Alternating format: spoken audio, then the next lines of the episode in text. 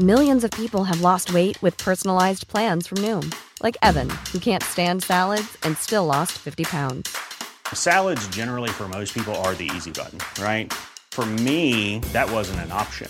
I never really was a salad guy. That's just not who I am. But Noom worked for me. Get your personalized plan today at Noom.com. Real Noom user compensated to provide their story. In four weeks, the typical Noom user can expect to lose one to two pounds per week. Individual results may vary. Esto es República H, la información más importante de lo que pasa en el interior de la República, con el punto de vista objetivo, claro y dinámico de Blanca Becerril.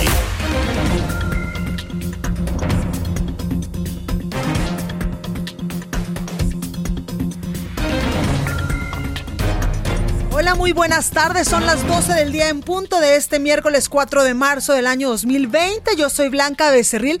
Esto es República H, transmitiendo totalmente en vivo desde la Ciudad de México, desde la cabina, por supuesto, de República H, desde la cabina del Heraldo Radio. Oiga, le tengo información importante que le voy a dar en los próximos minutos, por eso yo lo invito a que se quede conmigo porque en los próximos 55 minutos le voy a dar la información más importante generada hasta el momento dentro del territorio nacional de lo que ha sucedido en los estados de la República, en los municipios y también algo de lo que está sucediendo en el mundo con el caso coronavirus, que hasta el momento ya van 3.200 muertes en todo el mundo. Por supuesto que Italia es un caso alarmante porque precisamente de allá fueron importados los cinco casos confirmados que se tienen en el país de este virus. Hasta el momento van 75 casos negativos, hay 39 casos sospechosos en el territorio nacional y cinco casos confirmados. En unos momentos más le voy a dar la información de lo que ha dicho José Luis Alomí, el director general de Epidemiología, quien incluso pues ha mencionado que hay varios estados de la República, cinco estados de la República, donde en estos momentos no se tienen ni casos confirmados ni casos sospechosos de este virus. También hay información importante porque ayer yo le contaba que el presidente de México, Andrés Manuel López Obrador, pues había anunciado que el próximo lunes 9 de marzo se iba a dar ya el banderazo de salida a la venta de los cachitos de estos famosos billetes de lotería para eh, pues la rifa, no rifa del avión presidencial que mucho ha dado eh, de qué hablar. Bueno, pues eh, el presidente hoy dijo que no le calculó bien, que no, pues no lo traía en el radar, no lo traía en mente, que precisamente ese día, pues todas las mujeres vamos a hacer un paro nacional para exigir que no se nos violente, para hacer más visibles la importancia de todas nosotras en todos los ámbitos a nivel nacional y también en el ámbito pues familiar, en el ámbito social. Y bueno, pues el presidente dijo que está bien, que no se preocupen, que no lo hizo con alevosía y ventaja, que no lo hizo con ninguna mala intención de desviar precisamente la atención o minimizar la atención de este paro nacional que vamos a realizar las mujeres. Por ello es que hoy anunció que no se van a empezar a vender los cachitos el próximo lunes, sino hasta el martes 10 de marzo porque el consciente de la importancia de este paro nacional, pues no pretende ni va a pretender jamás desviar la atención o minimizar la atención para eh, pues todas nosotras que estaremos participando en este paro. Para que le digo, pues llamar la atención de que no se nos siga violentando y que se respeten nuestros derechos humanos, además de que pues el gobierno federal pues ponga cartas en el asunto y no sé si la solución sea diseñar mejores, mejores políticas públicas o implementar las políticas públicas que actualmente tenemos o un Estado de Derecho o leyes pues más, eh, más aguerridas, leyes más duras para castigar los feminicidios en el país y para castigar a todos aquellos que nos violenten. También para eso va a servir este Paro Nacional de Mujeres. Así que como usted lo puede escuchar, le tengo muchísima información, así que yo le invito a que se quede conmigo. Recuerde que nos puede seguir en nuestras redes sociales. Estamos en Twitter como arroba el heraldo de México. Mi Twitter personal es arroba blanca becerril. También estamos en Instagram, en YouTube, en Facebook y en www.elheraldodemexico.com.mx. Ahí tenemos una pestañita de color azul, del color de esta casa editorial, donde usted le pone play y nos puede escuchar y ver totalmente en vivo a través de streaming. Ahí le estoy mandando un saludo con todo mi corazón. Oiga, y aquí en la Ciudad de México nos escuchamos por el 98.5 de FM, en Guadalajara, Jalisco, en la Perla Tapatía, por el 100.3 de FM, en San Luis Potosí 93.1 de FM, en Tampico, Tamaulipas 92.5, en Reynosa 103.3, en Villahermosa, Tabasco, donde también le tengo información importante de lo que ha sucedido en las últimas horas con este, pues con estos casos de personas que lamentablemente pues les eh, dieron un medicamento eh, pues contaminado y lamentablemente ya van dos casos de personas que han perdido la vida allá en Villahermosa, Tabasco. Nos escuchamos por el 106.3 de FM, en Acapulco, Guerrero por el 92.1, en el Valle de México por el 540 de AM y también en otros estados colindantes al Estado de México y en Tijuana, Baja California por el 1700 de AM y también ya nos escuchan en Brownsville y en McAllen, Texas. Vamos a un resumen de noticias y comenzamos con toda la información. En resumen. Este miércoles en todo el mundo se reportan ya más de 3.200 muertes por el nuevo caso del coronavirus. La cifra de contagios ya supera los 92.000 casos. El gobierno de Italia anunció el cierre de las escuelas y las universidades de todo el país por el brote de coronavirus. Se reabrirán hasta el próximo 15 de marzo. José Luis Alomía, director general de epidemiología, informó que en México se mantienen en cinco los contagios confirmados de coronavirus y hay en estos momentos 39 casos sospechosos en observación. Escuche. Tenemos contabilizados ya. Hay cinco casos que han, se han descartado por laboratorio. Eh, tenemos 39 casos sospechosos que estarían pendientes de resultados. Estos 39 casos sospechosos van a poder ustedes encontrarlos en la tabla resumen. Ahí en la tabla resumen pueden identificar eh, de qué estado son, pueden identificar las edades eh, que tienen y la información que hemos estado difundiendo durante todos los días. Y bueno, continuamos o seguimos con nuestros cinco casos eh, confirmados importados hasta el día de hoy. En su conferencia de prensa de esta mañana, el presidente de México, Andrés Manuel López Obrador, informó que para conmemorar el Día de las Mujeres, el próximo 8 de marzo, la directora del Instituto de las Mujeres, Nadine Gassman, y la secretaria de Gobernación, Olga Sánchez Cordero, darán un importante mensaje. Además, el primer mandatario anunció que los boletos de la rifa del avión presidencial se pondrán a la venta el próximo 10 de marzo para no interferir con el paro un día sin nosotras que se llevará a cabo el 9 de marzo. Yo ni me di cuenta, ni tenía en mente que el lunes era lo del día 9 del paro que se promueve del movimiento feminista y por eso dije aquí este, se iban a empezar a distribuir los boletos. ¿Saben cuántos boletos se van a empezar a distribuir? 40 mil y creo que Nuevo León, Jalisco, cuatro estados. De repente en las redes sociales un grupo vinculada a un, a un partido, se ofenden que por qué van a empezar a distribuirse los boletos, además está groseras. Entonces, no, no, no, no, no, no, no, no, no. Eh, no va a ser el lunes, el martes o el miércoles.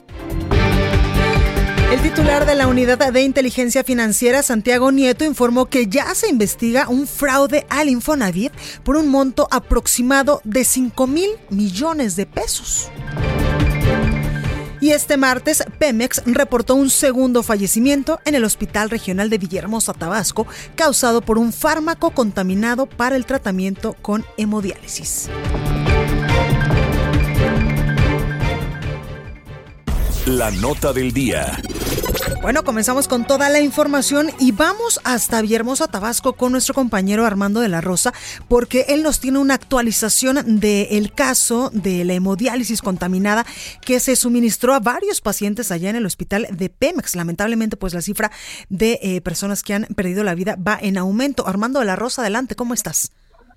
Así es, este Blanca, como tú ya lo mencionas, pues bueno, pues sigue la polémica aquí en Villahermosa y es que precisamente Pemex solamente reconoce el fallecimiento de dos personas, sin embargo, los familiares de varios pacientes internados en la clínica de Pemex de Villahermosa dicen que van más personas fallecidas y que el motivo por el cual las familias no están denunciando los fallecimientos es por temor a represalias, ya que pues precisamente esta clínica de Pemex le brinda servicio tanto a los empleados de esta empresa productiva del estado como a sus familiares. Cabe señalar que ya entrada la noche de ayer martes eh, se registró registró el fallecimiento de otra persona más ahí en la clínica de Pemex. Sin embargo, ni la empresa ni los familiares de esta persona que falleció anoche, pues han confirmado que se pueda tratar de uno de los pacientes que fue infectado con esta hemodiálisis contaminada que recibieron en su tratamiento el pasado miércoles. Entonces, pues podrían ser tres los muertos en caso de que se confirme que esta persona también falleció a causa de este medicamento contaminado. Por otra parte, las autoridades estatales, la Secretaría de Salud, pues mencionó que será la COFEPRIS quien tenga que investigar el caso de estos medicamentos eh, contaminados en la clínica de Pemex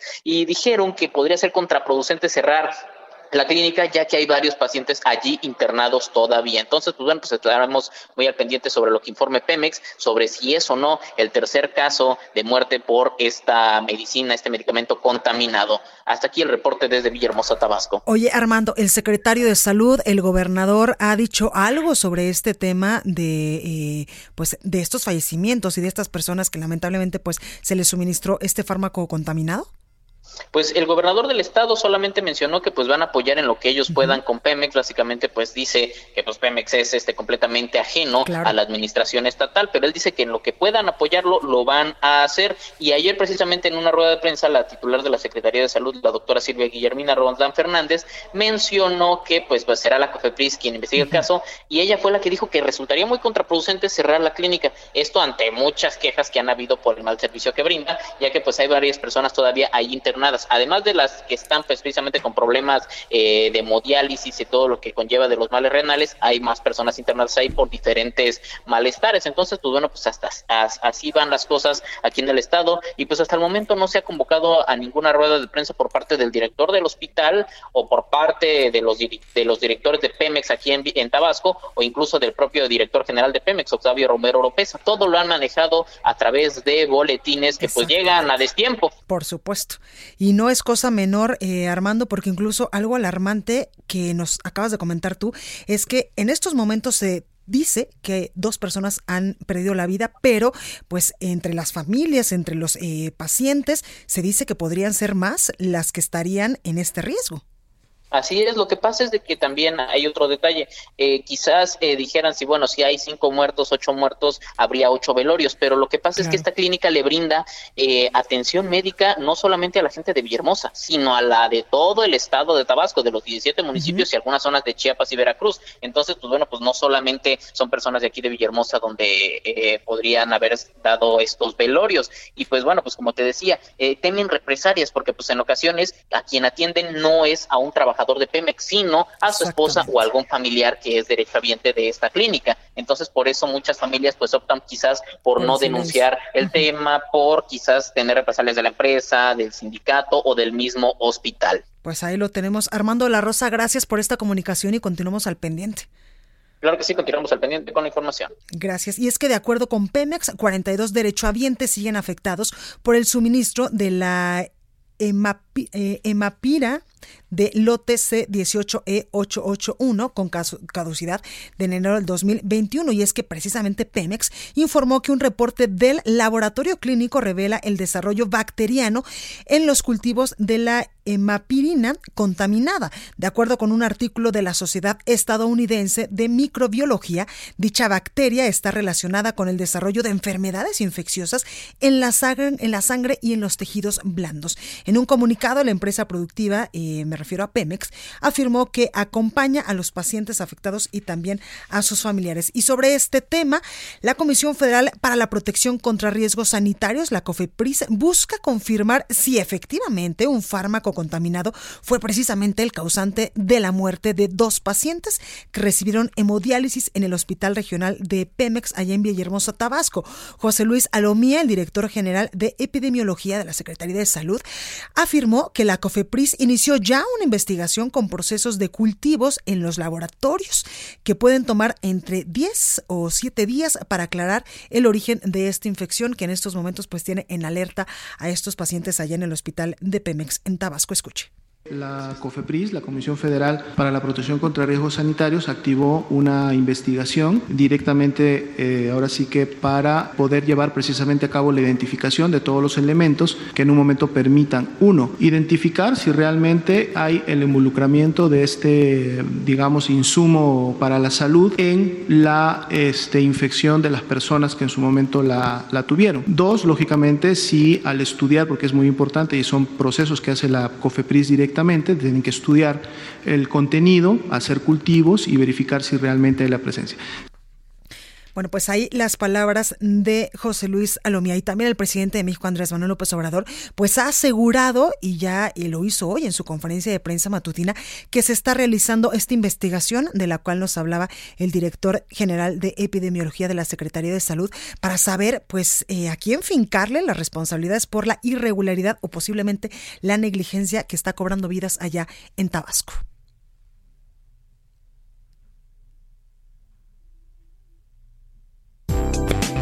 Expo Antati Alimentaria México 2020. Consolida alianzas y negocios el 31 de marzo, primero y 2 de abril. Presenta. Recorrido por el país.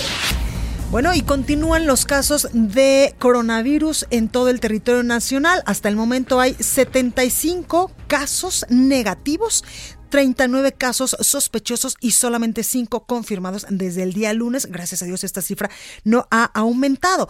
Al respecto, el Estado de México pues puso ya en marcha el Consejo de Salud Estatal para atender los posibles casos, los posibles casos de contagio de COVID-19. El gobernador Alfredo del Mazo pues destacó que tienen listo ya al personal capacitado y a una amplia infraestructura hospitalaria, porque el Estado de México pues hay que recordar que reporta eh, pues algunos casos de coronavirus. Y es que eh, de los cinco casos sospechosos de coronavirus que están en proceso de pruebas de laboratorio y todos eh, presentan síntomas leves y permanecen bajo vigilancia, estos cinco casos son eh, estos cinco casos sospechosos solo en el Estado de México. Por ello es que el gobernador Alfredo del Mazo pues anunció la puesta en marcha de este Consejo de Salud Estatal para brindar atención en tiempo y forma y sobre todo eh, que el personal capacitado para atender a estos pacientes pues pueda, pueda darles la mejor atención. Escuche. Eh, el Estado de México cuenta con más de 8 mil camas en todo el sector salud, más de 800 eh, respiradores que nos ayudan para, en su caso, atender a quienes puedan ser contagiados con este virus que está afectando a todo el mundo y que además lo más importante es que estemos previniendo la prevención es la mejor manera de atenderlo. Y yo quisiera destacar, primero, lo importante que es el guardar la calma, el estar muy atentos a la información que presentan las distintas instituciones de salud, tanto estatales como federales. Pero la calma es muy importante, mantener la calma. Y es que en el municipio de Chalco, donde el gobernador pues entregó camas hospitalarias y de terapia intensiva a 32 hospitales públicos del Estado de México, destacó que su administración asume con responsabilidad la tarea de informar y atender a la población ante esta enfermedad. Bueno, y del Estado de México vamos a Guadalajara, Jalisco, con nuestra compañera Mayeli Mariscal, porque allá están buscando estrategias para evitar afectar a trabajadores por el desabasto de insumos asiáticos en la industria allá en Jalisco, derivado por supuesto, del eh, cierre o del paro que se está realizando en países asiáticos por el tema del coronavirus. Mayeli, ¿cómo estás? Adelante. Hola, ¿qué tal Blanca? Muy buenas tardes. Buenas tardes a todo el auditorio. Así es, la Secretaría del Trabajo y Previsión Social en el Estado está acercándose a principales industrias que se han visto afectadas precisamente porque no cuentan con estos insumos que proceden eh, básicamente de países asiáticos y este eh, pues desabasto se ha generado a raíz de esta eh, enfermedad del coronavirus. Las industrias más afectadas hasta estos momentos son la automotriz, la electrónica, del calzado y también del mueble. El titular de esta dependencia, Marco Valerio Pérez Goyaz, aquí en el Estado, comentó que ya se están buscando estrategias como paros escalonados o darles a los trabajadores días a cuenta de vacaciones para evitar que se puedan eh, pues perder algunas fuentes de empleo. Esto se está eh, llegando a negociaciones también con sindicatos y con los propios industriales. El día de hoy eh, comentó que se reuniría también eh, pues para ya poder tener más claro qué industrias son las que podrían eh, iniciar esta misma semana, incluso ya con este tipo de estrategias y eh, ellos eh, prevén que en dos o tres semanas se pueda regularizar el abasto. Sin embargo, también se están buscando algunas alternativas precisamente de materiales, de insumos nacionales que puedan sustituir en un momento dado estos insumos. Esa es la información hasta el momento, Blanca. Pues ahí lo tenemos, Mayeli, gracias. Hasta luego, Blanca. Y en más temas del coronavirus, la tarde de este martes, la Secretaría de Salud pues informó en conferencia de prensa que se mantienen en cinco el número de casos confirmados en el país por el nuevo coronavirus. La dependencia federal detalló que en las últimas 24 horas no hubo un aumento en los casos positivos por la epidemia que surgió en China hacia finales del año 2019. En 28 estados hay casos sospechosos del nuevo coronavirus, así lo informó José Luis Alomía, director general de epidemiología. Las únicas entidades sin registro son Campeche, Guerrero, Nayarit y Tlaxcala. Escuche. Es que prácticamente ya el 88% de los estados de la República, de hecho solamente hay cuatro estados al día de hoy que no han identificado y notificado un caso sospechoso. Son cuatro estados con casos confirmados, pero tenemos ya 28 estados en el país que han notificado al menos un caso sospechoso al día de hoy. Esto llamó la atención porque precisamente esto tiene que ver con la capacidad del Sistema Nacional de Vigilancia Epidemiológica que opera en todas las entidades federativas bueno, y también eh, el director general de epidemiología, pues daba una buena noticia y es que dice que hoy ya se liberaron el diagnóstico en 29 estados del país para que, eh, pues con un control de calidad que ya lo pasaron, pues estos resultados de eh, las pruebas que estarían realizando para saber si los pacientes o las personas que tienen síntomas relacionados o que pudiesen dar positivo al coronavirus, pues sean válidos. Escuche. El día de hoy se liberaron los diagnósticos de 29 estados, es decir, 29 estados el día de hoy ya pasaron sus este, controles de calidad de manera satisfactoria en el Instituto de Diagnóstico y Referencia Epidemiológico, por lo tanto ya a partir de mañana estos estados, los resultados que ellos emitan se consideran ya como válidos. Ya a partir de mañana el resultado se considera confirmado desde que es emitido por parte del Estado o los negativos, como comentaba, se considerarían este, negativos. Y es que en estos momentos, pues en el país tenemos miedo, tenemos eh, pues eh, temor por el tema del coronavirus, pero en el país desde el año 2009 pues se ha instalado también un virus que en estos momentos pues incluso pues ya el sector salud cuenta con vacunas que cada año, de manera estacional, se suministran a la población y me refiero a la influenza, que es todavía más letal que este caso del coronavirus. Y es que por su letalidad precisamente y presencia en todo el territorio nacional, hasta el momento la influenza representa un riesgo más grande que el propio coronavirus. Y es que en el país se acumulan ya 240, 240 casos o 240 muertes por influenza tan solo en lo que va al 2020, tan solo en estos dos primeros meses del año con Jalisco a la cabeza respecto a las defunciones con 27, seguido de la Ciudad de México con 24 e Hidalgo con 19, según datos de la Dirección General de Epidemiología de la Secretaría de Salud. Mientras que Nuevo León, Campeche y Durango se ubican en los últimos lugares a nivel nacional con solo un deceso por entidad. Así que hay otro tema más preocupante, por supuesto, que el coronavirus y me refiero a la influenza, este eh, pues virus que muchas veces se puede confundir con una simple gripa o con un simple resfriado común y que si no se atiende de manera adecuada pues puede llevar incluso hasta la muerte. Continuamos con más información y es que yo al inicio de este espacio informativo le comentaba que el presidente Andrés Manuel López Obrador pues ayer había anunciado que el próximo lunes 9 de marzo se iba a dar ya el banderazo de salida para que todos aquellos quien quieran comprar un cachito de la Lotería Nacional para ver si se pueden ganar eh, no el avión presidencial que en un momento o en un primer momento se iba a rifar, sino lo que resulte de esto, eh, pues podían comprar un cachito. Bueno, pues hoy en la mañana dijo que no, que él no lo traía en el radar, que no tenía en mente que precisamente el próximo lunes 9 de marzo pues se va a instaurar o se va a realizar en todo el territorio nacional este paro nacional de mujeres y que lo que él menos eh, quiere o que evidentemente no es su intención, es desviar precisamente la atención de este eh, movimiento tan importante para hacer visible la violencia que en estos momentos se, eh, pues, se vive en muchas partes del territorio nacional contra las mujeres. Así que dijo, tranquilos, no lo hice con mala intención, fue una mala coincidencia, no lo traía en el radar, no lo traía en mente, pero no va a ser ese día 9 cuando empiecen a venderse los cachitos, sino hasta el próximo martes 10 o el miércoles 11 o el jueves 12. Escuche. Yo ni me di cuenta, ni tenía en mente que el lunes era lo del día 9 del paro que se promueve del movimiento feminista y por eso dije aquí este, se iban a empezar a distribuir los boletos. ¿Saben cuántos boletos se van a empezar a distribuir? 40 mil y creo que Nuevo León, Jalisco, cuatro estados. De repente en las redes sociales un grupo vinculada a un, a un partido, se ofenden que por qué van a empezar a distribuirse los boletos, además hasta groseras. Entonces, no, no, no, no, no, no, no, no, no. Eh, no va a ser el lunes, el martes o el miércoles.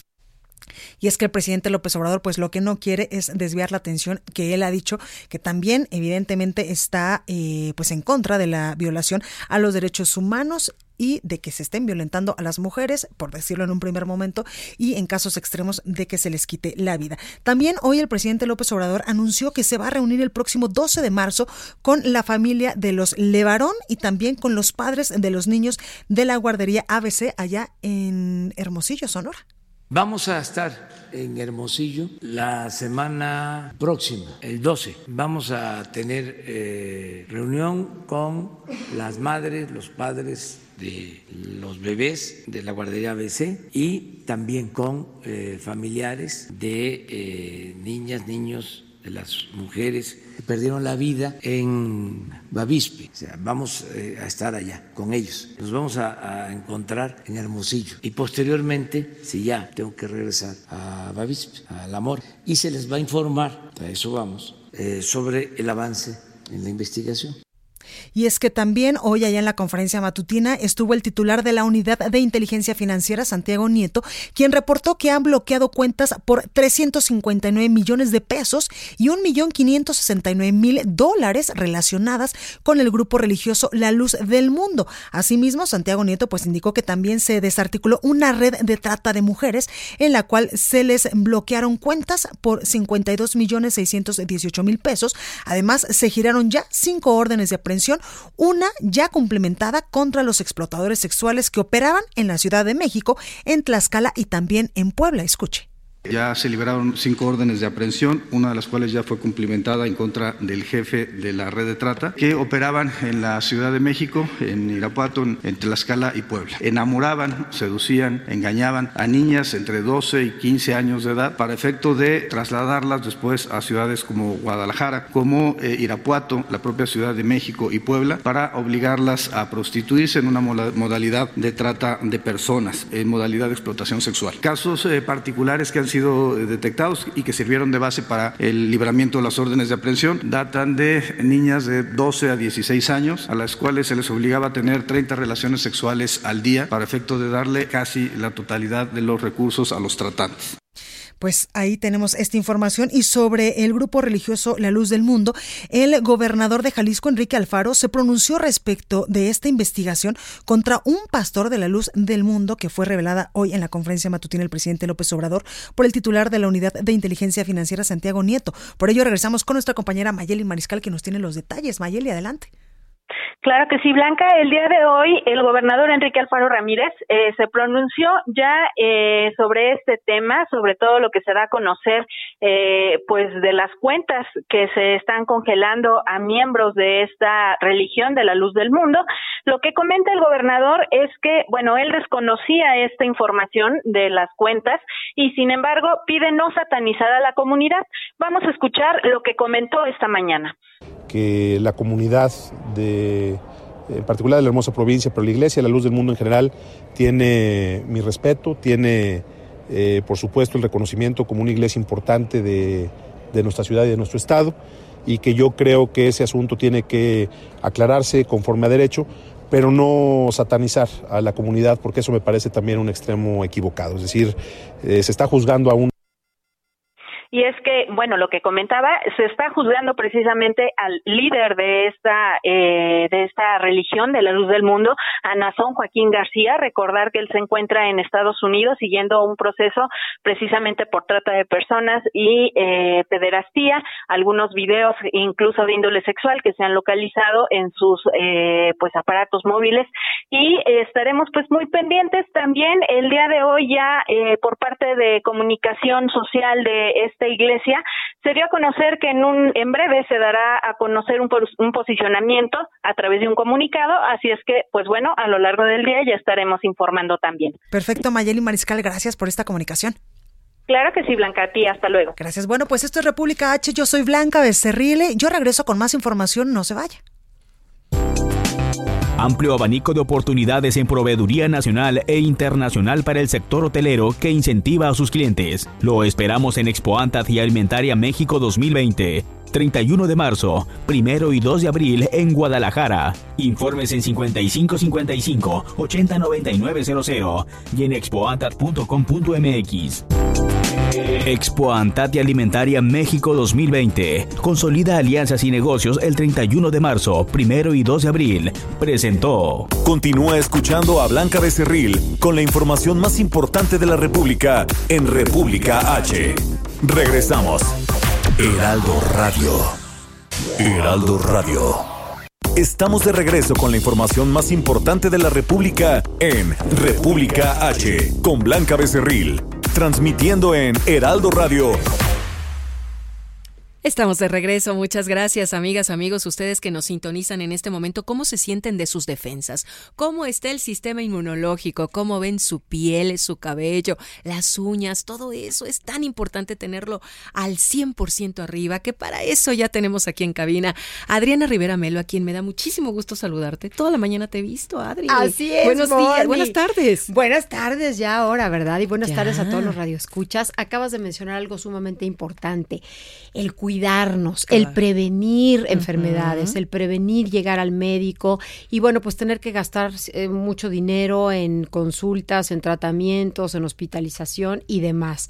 Yo les traigo aquí la solución para todo eso y se llama Master. Una bomba. Es una potente bomba de antioxidantes, Blanquita, que de verdad yo la he tomado mi mamá la, ha tomado también y uno nota los cambios inmediatamente. ¿Por qué? Porque te sientes con más energía, porque lo que haces el máster es que te va a limpiar, va a ser una limpieza de adentro hacia afuera, de cada uno de tus órganos, de tu hígado, de tu páncreas, de tus riñones, de tu vaso, se va a notar en tu piel definitivamente y la energía, que también es importante. Eso es crucial. ¿Cómo se toma, cómo se ingiere el máster? Muy sencillo, son cinco frasquitos. Vamos a tomar el primero por la mañana en ayuno y vamos a diluir la mitad del frasquito y la vamos a tomar con nuestro jugo favorito de cualquier sabor y de cualquier color o también con agua. También. Cada quien escoge. Y bueno, ya después desayunamos lo normal, eh, llevamos nuestras actividades del día eh, de manera cotidiana y por la tarde vamos a consumir la otra mitad, lo que nos sobró en el mismo frasquito, la vamos a tomar con agua y esto lo vamos a repetir cada semana. O sea que, ni siquiera es desgastante diario o algo, una vez a la semana. una vez a la semana. Muy bien. Es correcto. Y vamos a empezar a notar muchos cambios en nuestro cuerpo, por supuesto, en nuestro organismo y en nuestro estado de ánimo, que también es muy importante. Claro. ¿A partir de qué momento nos vamos a ver bien? Nos vamos a sentir. Pues mira, yo lo empecé a sentir después de una semana. De la primera semana que empecé a tomarse el máster, empecé a notar cambios muy, muy, muy favorables en mi persona, en mi cuerpo, en mi humor.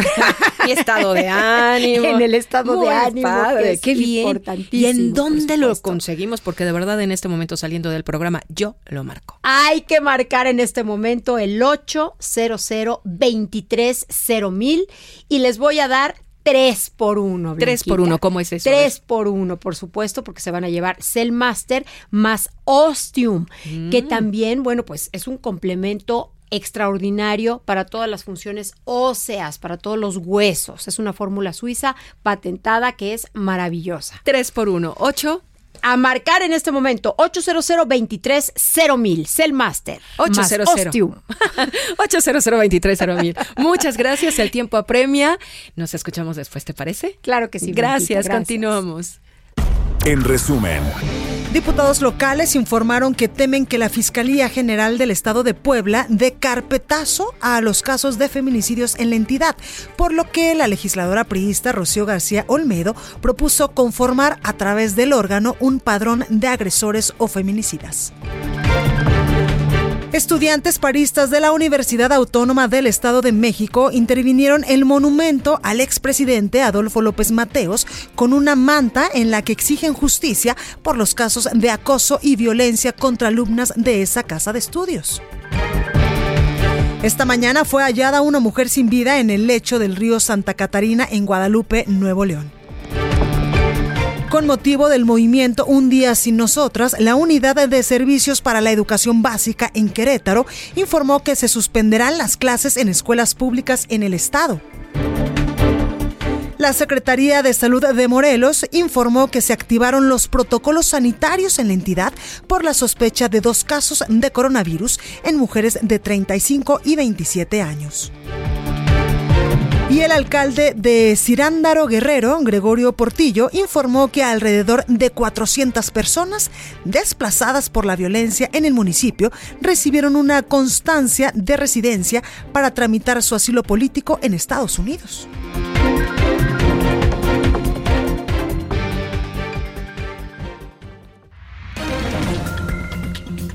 Bueno, continuamos con más información. Esto es República H. Yo soy Blanca Becerril y ahora vamos con nuestro compañero José Ríos porque presenta Mara Lezama y también Carlos Joaquín, el gobernador de Quintana Roo, un homenaje fotográfico a Cancún en Chapultepec, a Cancún por los 50 años. ¿Cómo estás, José? Adelante. ¿Qué tal, Blanca? Buenas tardes. Bien, para informarte que la presidenta municipal de Benito Juárez, Mara Lezama, y el gobernador de Quintana Roo, Carlos Joaquín, inauguraron este martes la exposición fotográfica sobre el 50 aniversario de la Fundación de Cancún, realizada sobre las rejas del bosque de Chapultepec, esto en el Paseo de la Reforma.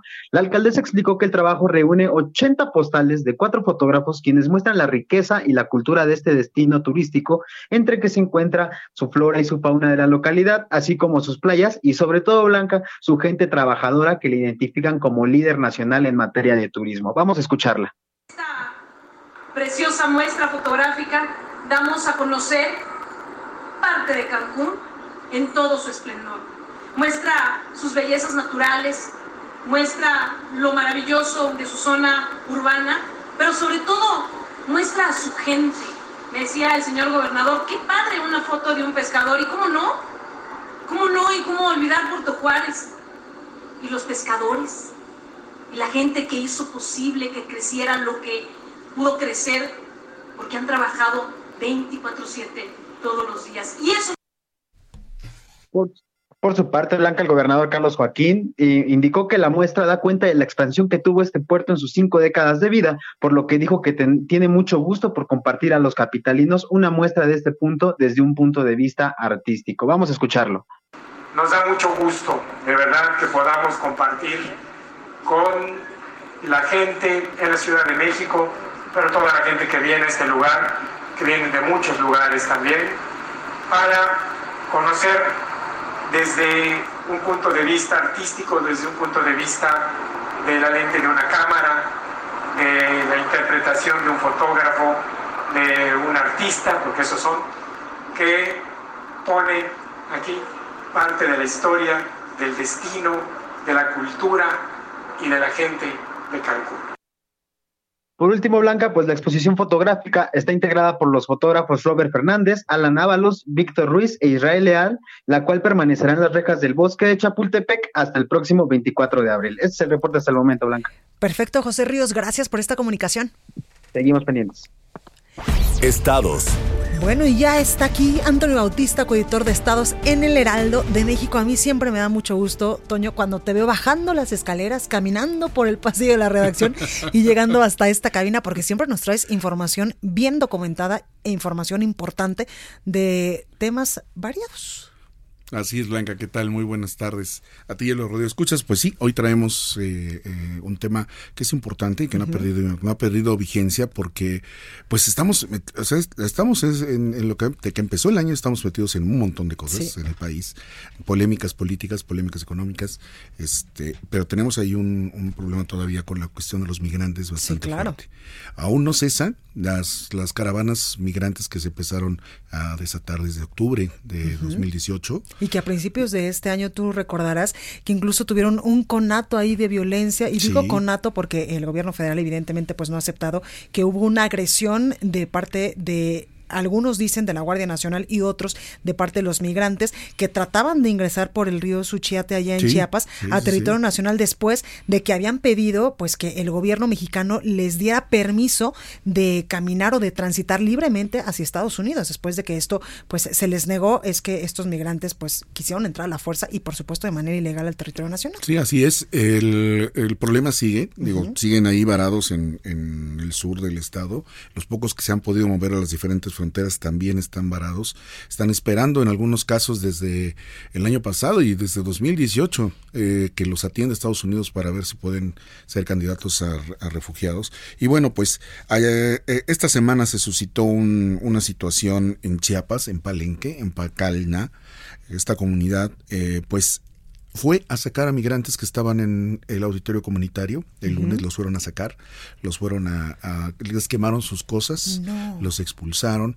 Eh, la, la gente estaba muy molesta con los migrantes. Ellos aseguran, la gente asegura que eh, desde que llegaron se han incrementado los, eh, eh, los robos a personas, a autos que acosan a las, eh, a, las mujeres de la zona, que están bebiendo en la vía pública, que entre ellos tienen pleitos y que este, vamos, lo hacen en la calle.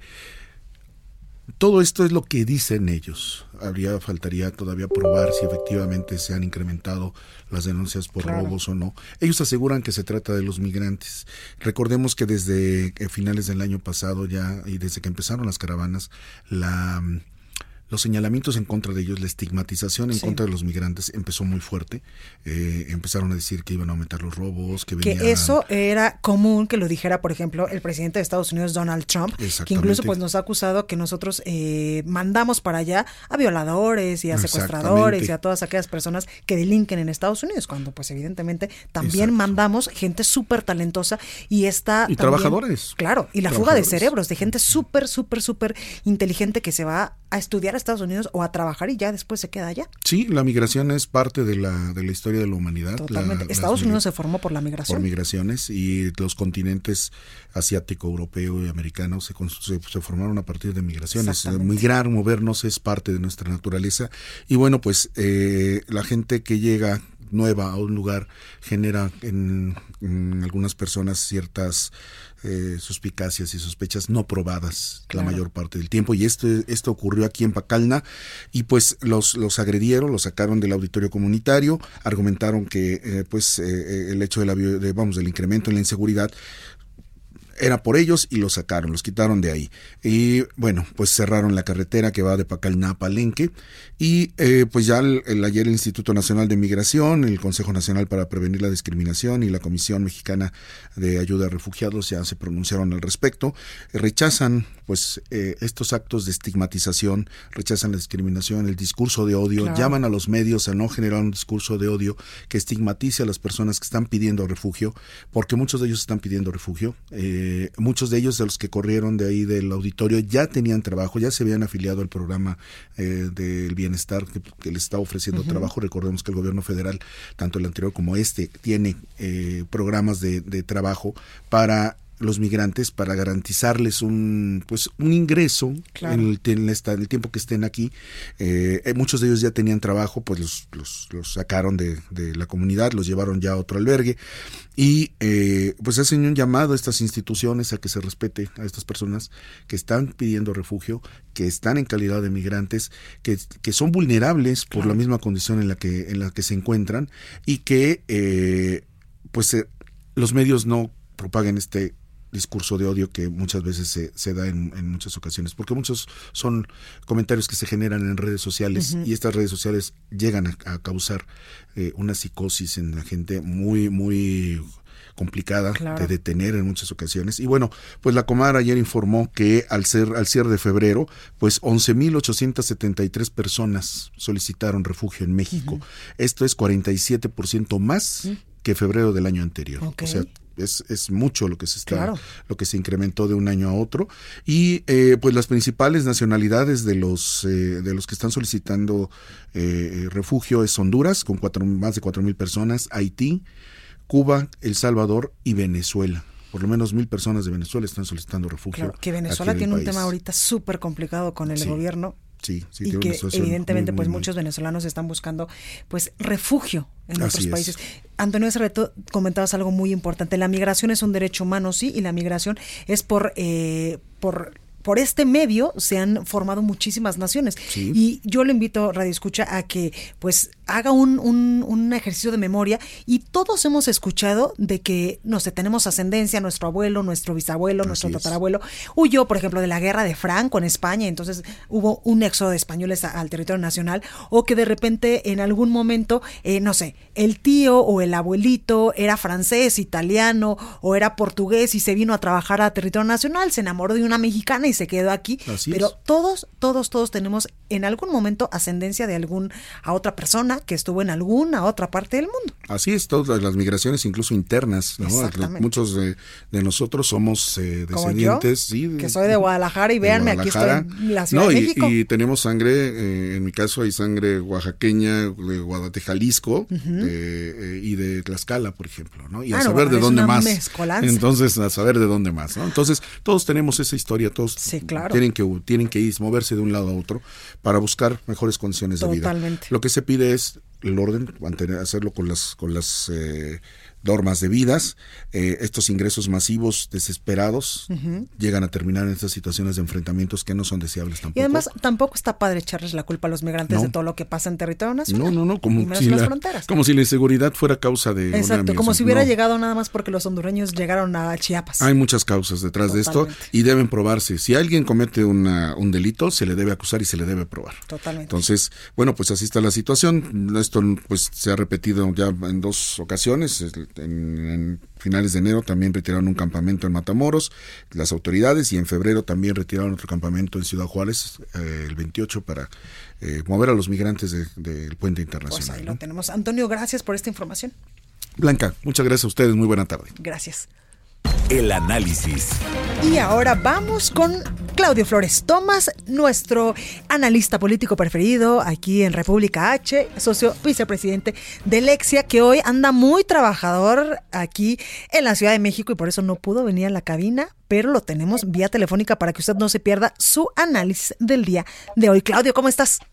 Muy bien, Blanca, un placer extraordinario saludarte ahora sí que desde la Advertising Week de la Ciudad de México, un evento que reúne pues a lo casi todo el ecosistema de la comunicación y la publicidad a nivel latinoamericano y aquí por eso no pude acompañarte hoy en la en la cabina querida amiga que sabes que prefiero 100 veces estar contigo que vía telefónica. Oye, Claudio, pues mucho se ha hablado de este paro nacional eh, de mujeres que se va a llevar a cabo el próximo lunes 9 de marzo, un día después del Día Internacional de la Mujer. Incluso, pues muchos gobernadores han dicho, a ver, si la gente del gobierno estatal o gobierno municipal mm, quiere unirse a este paro, pues no vamos a, tener ningún problema, no se les va a descontar el día, es más, les vamos a apoyar. Y también muchas escuelas y muchas organizaciones, empresas se han, unido a este paro. Pero ayer el presidente Andrés Manuel López Obrador tuvo un pequeño resbalón balón con el tema. Así es, eh, Blanca. Mira, fíjate que yo sobre el tema del paro nacional y la marcha del domingo 8 he tratado de no opinar porque creo que nos toca a los hombres en esta ocasión eh, y quizá en muchas más otras hacia adelante escuchar más que pretender explicar. Lo que comparto aquí es un análisis acerca de cómo ha eh, manejado el tema el presidente, cómo eh, el análisis de las narrativas que se han impulsado a favor y en contra de este movimiento. Me parece que es clarísimo que el presidente no ha sabido cómo lidiar con un tema eh, que me parece que está mal encuadrado de parte de su agenda estratégica de comunicación, porque está viendo a las feministas y a las mujeres organizadas detrás de este movimiento como un ataque en su contra como una manipulación de la derecha, de los conservadores, de los enemigos de la presidencia y de la 4T. Y yo creo que esto ha causado lo que ya cuatro encuestadoras grandes han señalado, que es una caída pues muy fuerte, muy acelerada en el último mes de su aprobación presidencial por cómo ha manejado el tema de las mujeres, de sus demandas, de las demandas de mayor seguridad y de evitar pues estos feminicidios que están sucediendo, 10 mujeres asesinadas eh, al día es demasiado para no voltear a ver el problema y para no hacer algo al respecto. Claro. Claro, claro que sí, Claudio. Y ayer pues decía el presidente que eh, el tema de los cachitos se iba a hacer, eh, bueno, se iba a dar el, banderazo el día el 9. 9 y hoy dijo, no, a ver, espérenme, no, fue una coincidencia, no lo traía en el radar y no, o sea, mi intención no fue demeritar ni tampoco quitarle atención a este para nacional que van a realizar las mujeres. Así es, yo creo que en general cada vez que el, presidente trata de eh, dirigirse a la, a la, ciudadanía, a la opinión pública sobre el tema, digamos, se equivoca.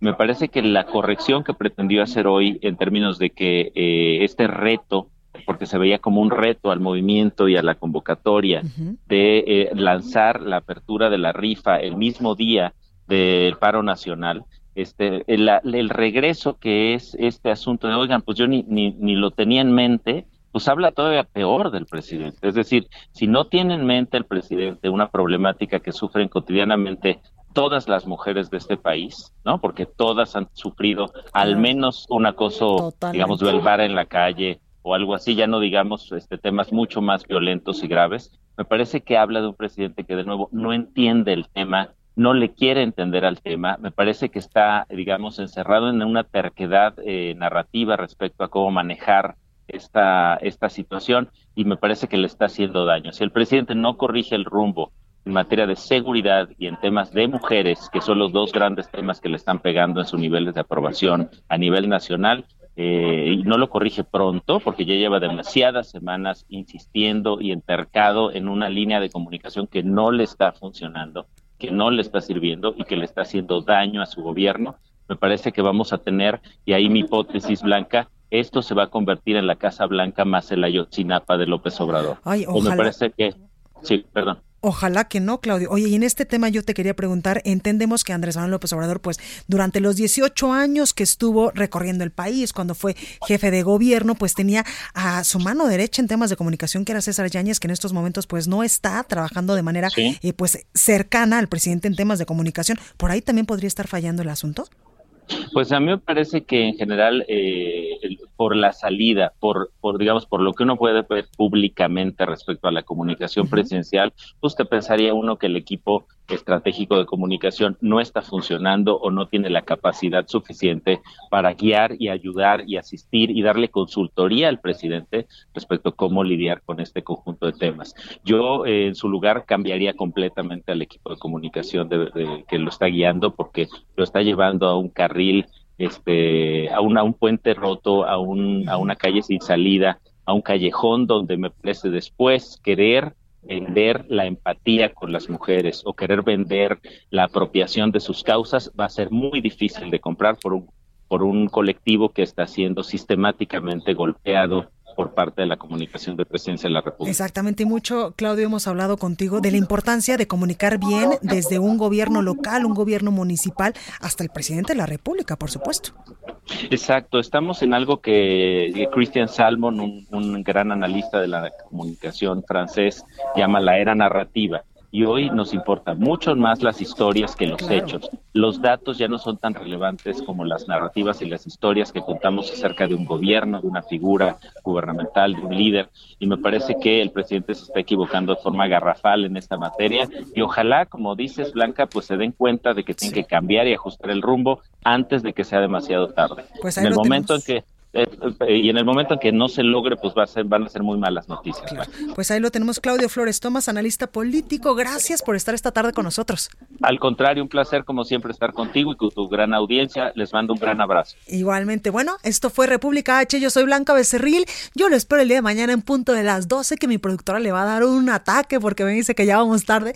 En punto de las 12, que tenga un excelente miércoles. Coma rico en unos momentos más. Le mando un beso.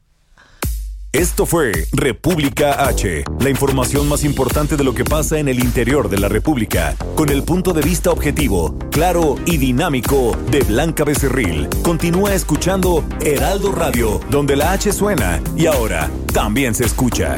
Una estación de Heraldo Media Group. Heraldo Radio, la H que sí suena y ahora también se escucha.